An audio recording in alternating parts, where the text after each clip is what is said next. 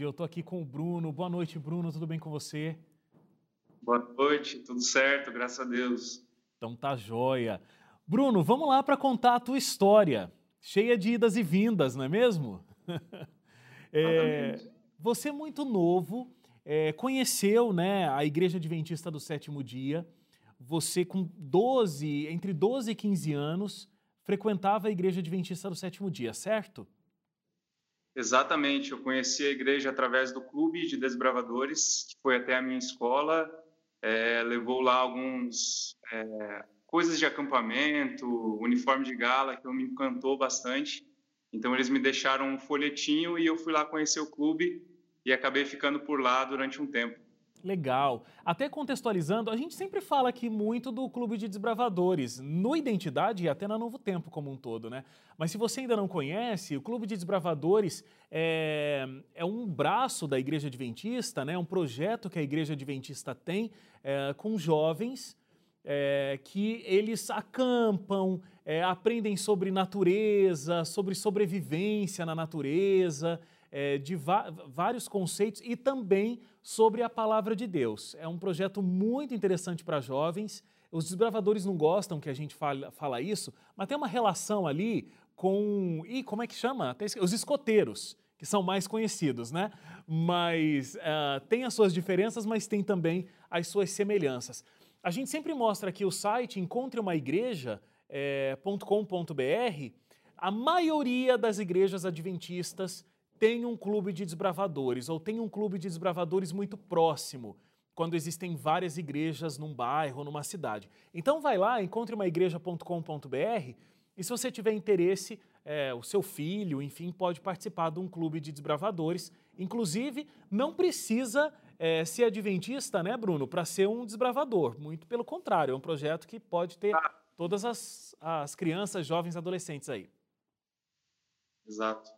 Foi o meu caso, né? Eu não era adventista, não era de família adventista, mas passei a frequentar o clube, né? Então foi exatamente o que aconteceu comigo. Inclusive, a sua mãe ela frequentava uma outra religião, né? É, não era uma religião cristã, pelo que eu entendi, era mais relacionado ao ocultismo, é, esse tipo de situação, e isso gerava um certo conflito na sua casa. Exatamente. A minha mãe, na verdade, ela frequentava casas de espiritismo, né? Eu tenho essa raiz por parte da minha mãe, por parte do meu pai, minha minha irmã por parte de pai é, é do candomblé, etc. Meu pai também é espírita. Então eu tinha esse contexto familiar, né, dentro de casa. Então é, a minha mãe, ela, ela no começo ela não não entendia exatamente o que era o Clube dos Bravadores, né? É, ela só sabia que eu saía no domingo de manhã e ia a algum lugar, né?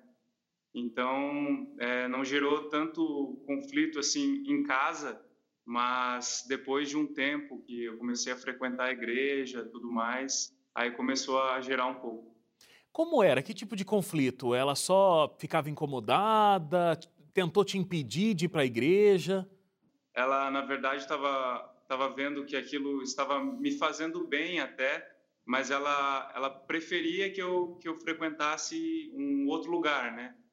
E mas ela prezava assim pelo meu bem, né? Mas ela não queria ser tão incisiva assim, né? A esse ponto. Sei.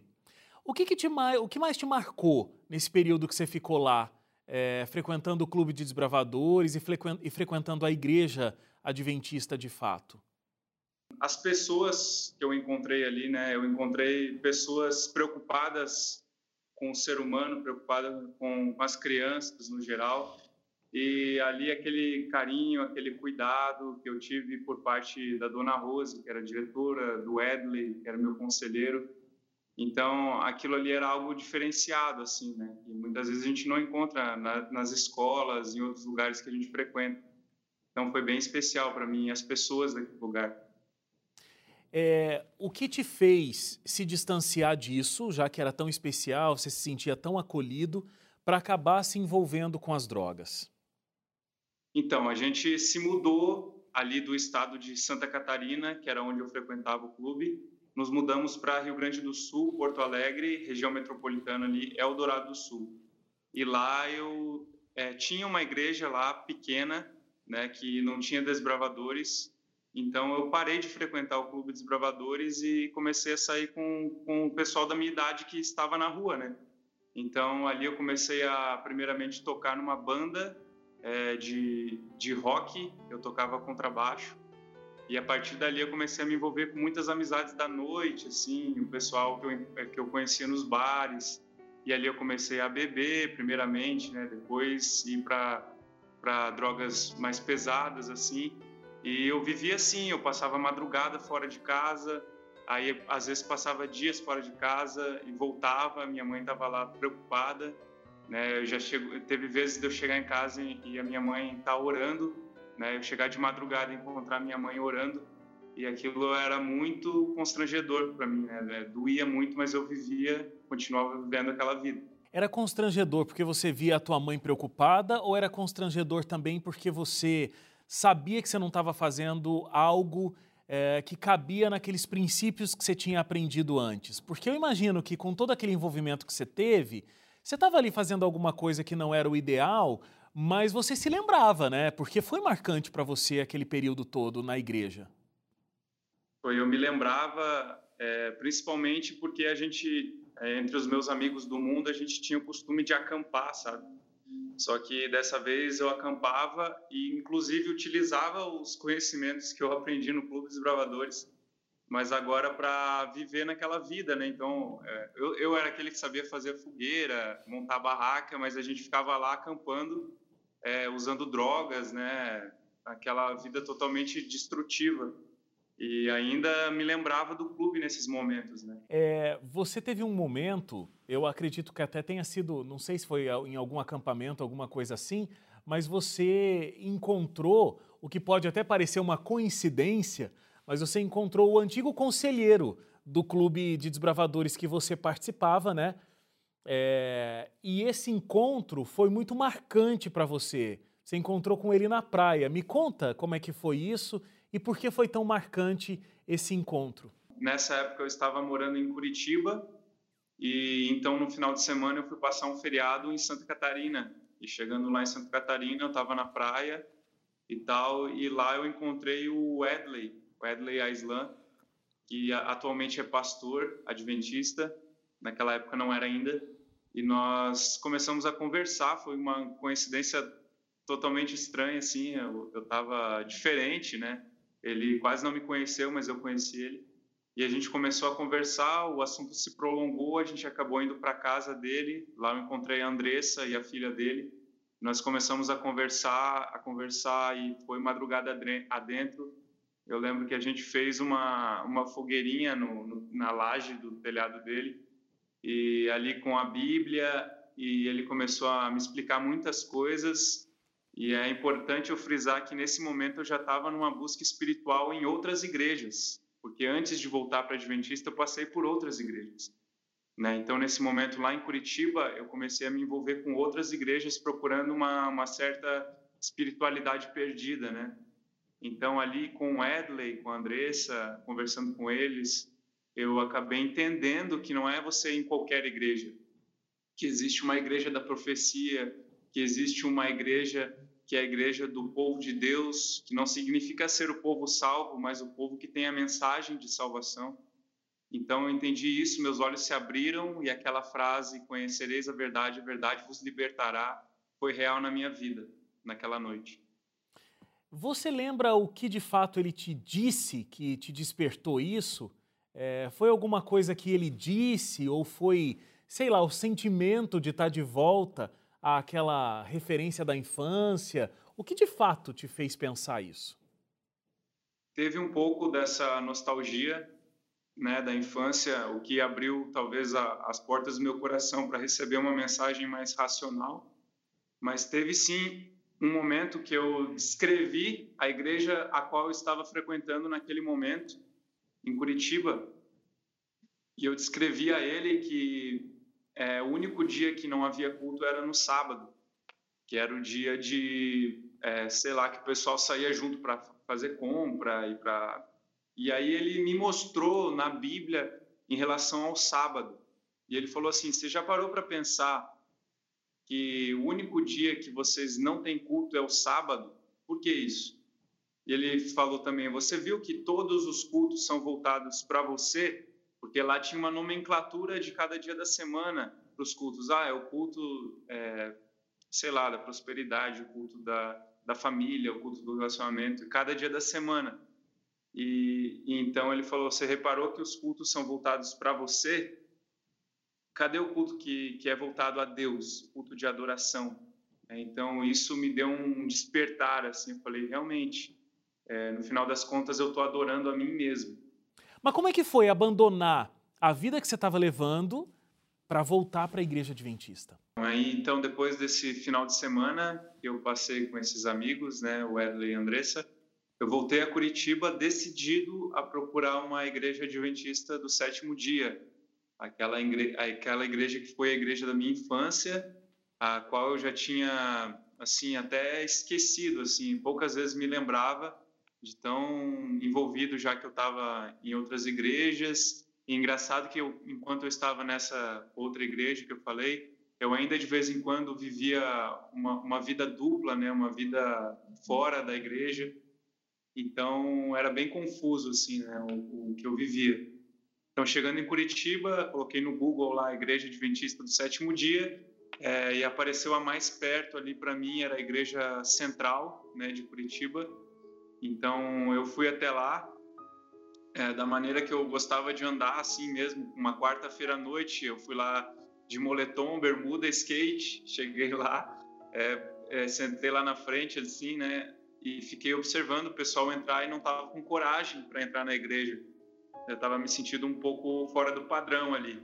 Então eu fiz uma oração a Deus, pedi coragem e Ele me deu e eu entrei. E no momento que eu entrei, eu fui muito bem recebido, assim, eu não esperava uma recepção tão boa.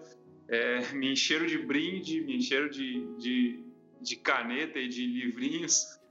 Você quer ganhar brinde? Você quer ganhar brinde, você vai de skate, chega de skate na igreja, vão te encher de brinde. muito bom. É... Aí, ah. Sentei lá na frente e aquele momento de paz, de serenidade, estava é, tocando um, um, violão assim é, erudito. Eu sentei lá e comecei a pensar na minha vida naquele silêncio, o que era muito diferente da igreja que eu ia. Eu chegava lá era uma barulheira assim, você não conseguia pensar direito, você entrava conturbado, saía desesperado, era uma loucura assim.